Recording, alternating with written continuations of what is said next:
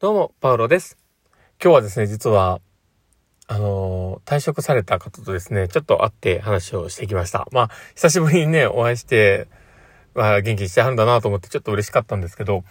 まあ、それでも、ね、それぞれの道を進みながらね、いろいろやってはる姿をね、こう見て、まあ、道を、たもとを分かつっていうのはね、まあこういうことなんだろうなと 思いながらね、こう見ていました。まあそんなこんなな感じで今日も、えー、パウロのマインドブックマークを始めていこうかなと思っています。パウロのマインドブックマーク。この番組は日々生活の中で思ったことや感じたことの中から聞いているあなたが生き生き楽しく人生を読んでいけるエッセンスになる情報を私が勝手に楽しみながらお届けしています。はい。ということで、えー今日は、えーどんな話をしようかなっていうところなんですけど、今日は山に登りたいだけでは装備は決めれないって話をしようかなと思っています。で、どんな話なのっていうとこなんですけど、みんなね、山に登るって、すげえ楽しそうとか思うじゃないですか。山、まあまあ思わない人もいるかもしれないんだけどね、山に登るってなったらなんかワクワクするような。で、山に登るにどうしようとかってこういろいろ考えますよね。で、ただ、じゃあ、その、山に登りたいって思って、じゃあすぐにね、あの、山登れるかというと、無理ですよね。で、まずね、何が無理かって、どこに行くんだよっていうね、決まってないじゃんっていうのがあるし、で、まあ、ね、行くところにはよってよ。例えば、本当に標高が低いところで、もうハイキングがてら行けるところに、まあ、行くのか、それとも、えー、ね、あの、アルプスのようなね、高い山を登るのかみたいなことを考えたときに、まあ、やつ、やつが岳とかね、ああいうとこ登るんだぐらいの感じにね、なってたとしてさ、その、標高の低いところに登りに行く装備で、行けないじゃんってなるよね。そのやつが岳に。で、そう思うと、じゃあ、いかに、その、ね、あの、今のその山に登りたいみたいな抽象度の高い目標が無意味かっていうのがわかると思うんですよ。で、どうせそれを言うなれば、例えば、えー富士山に登るんだとかっていうのを決める方が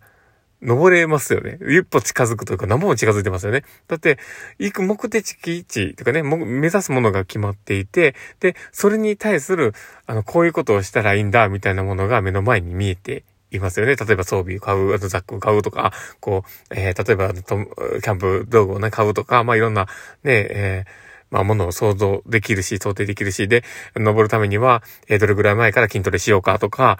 えー今のね、自分をいかに、ね、あの、まあ、体力作りをやっていけるかみたいなことを組み立てたりね。で、そういうことを考えたら、その目標の抽象度が高すぎるようなものというかね、あの、抽象度がね、上げ、上げすぎたら、やっぱりなかなか決めにくいっていう。で、そういうふうなことをこう考えていくとですね、これってね、あの、看護目標とかね、あの、そういうものにすごい直結するような話だと僕は思っているんです。特に精神科訪問看護とか、あの、精神科の看護っていうところで言うと、本当にそういうとあると思うんですよね。で、じゃあ、どこへ目指すのかが明確である。プラス、その道筋がどれだけ細かく見えているか。で、えーそこに到達できるかどうかっていうのは決められると。んで、それを考えたときに、じゃあ、あの、看護で言えば、えーまあ、元気に過ごしたいっていうのはすごい抽象度高いですよね。もう、わかんねえよっていうね。元気ってどどういう尺度で元気なんだよっていう。で、そう思ったら、例えば仕事してる人であれば、えー仕事に、えー休まず行くだったり、で、あももしくはね、その作業所とか行ってるのであれば、まあ作業所でもあるでしょうし、あとは、その、えっ、と、そうだななんか、あの、不眠症の人とかであれば、1日8時間は寝たいとかっていうのとかね。まあ、あの、今の超具体的に言うてみただけですけど、まあ言ってみたら、そういうふうに具体度が上がれば上がるほど、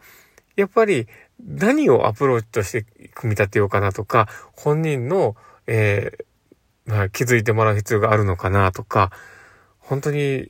明確になっていくと思うんです。だから、その抽象度を高くしすぎない。で、目標を山に登るみたいなものにせずに、ちゃんと、まあ、その自分の目指すところをより具体的に細かく決めるか。まあ本当にそれは大事なことかなと思ったりしてます。まあ今はね、えー、プラスアルファ看護の話でも言うてみましたけど、だけどこれって本当に一般的な企業でもそうですし、えー、例えば販売目標とかでもそうでしょうし、うん、あとは、その、生産目標だったり、その、えー、例えばカフェの、えー、まあ、目標だったり、あとは経営指針だったりとか、まあいろんな、ね、あの、世の中にいろんなもの、目標と言われるようなものだったりとか、目指す、えー、指針みたいなものが提示されるもの全てに言えることだとは思うので、もしよければ、えー、ちょっと立ち止まって、あの自分の今持っているもの、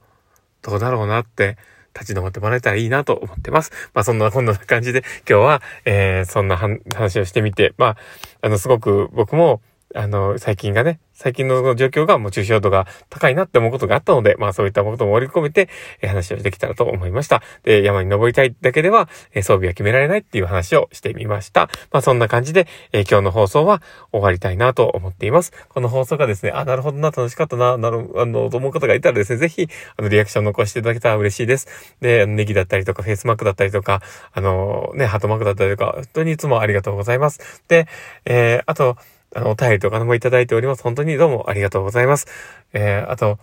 ツイッターの方もね、やっております。あの、大したことつぶやいていませんし、ほとんどつぶやかない時もあります。えー、ですが、もしよければフォローいただけたら嬉しいなと思ってます。えー、で、あの、プラスアルファで言うと、あの、何回か前にね、あの、放送で入れた、あの、時計が臭いっていう そういう話もしてます。で、もしよければ、あの、そこのね、えー、お便りなんかもいただけると嬉しいです。まあ、そんな感じで、えー、今日の放送は、終わりたいなと思っています。この放送を聞いたあなたがですね、明日も素敵な一日になりますように、というところで、ではまた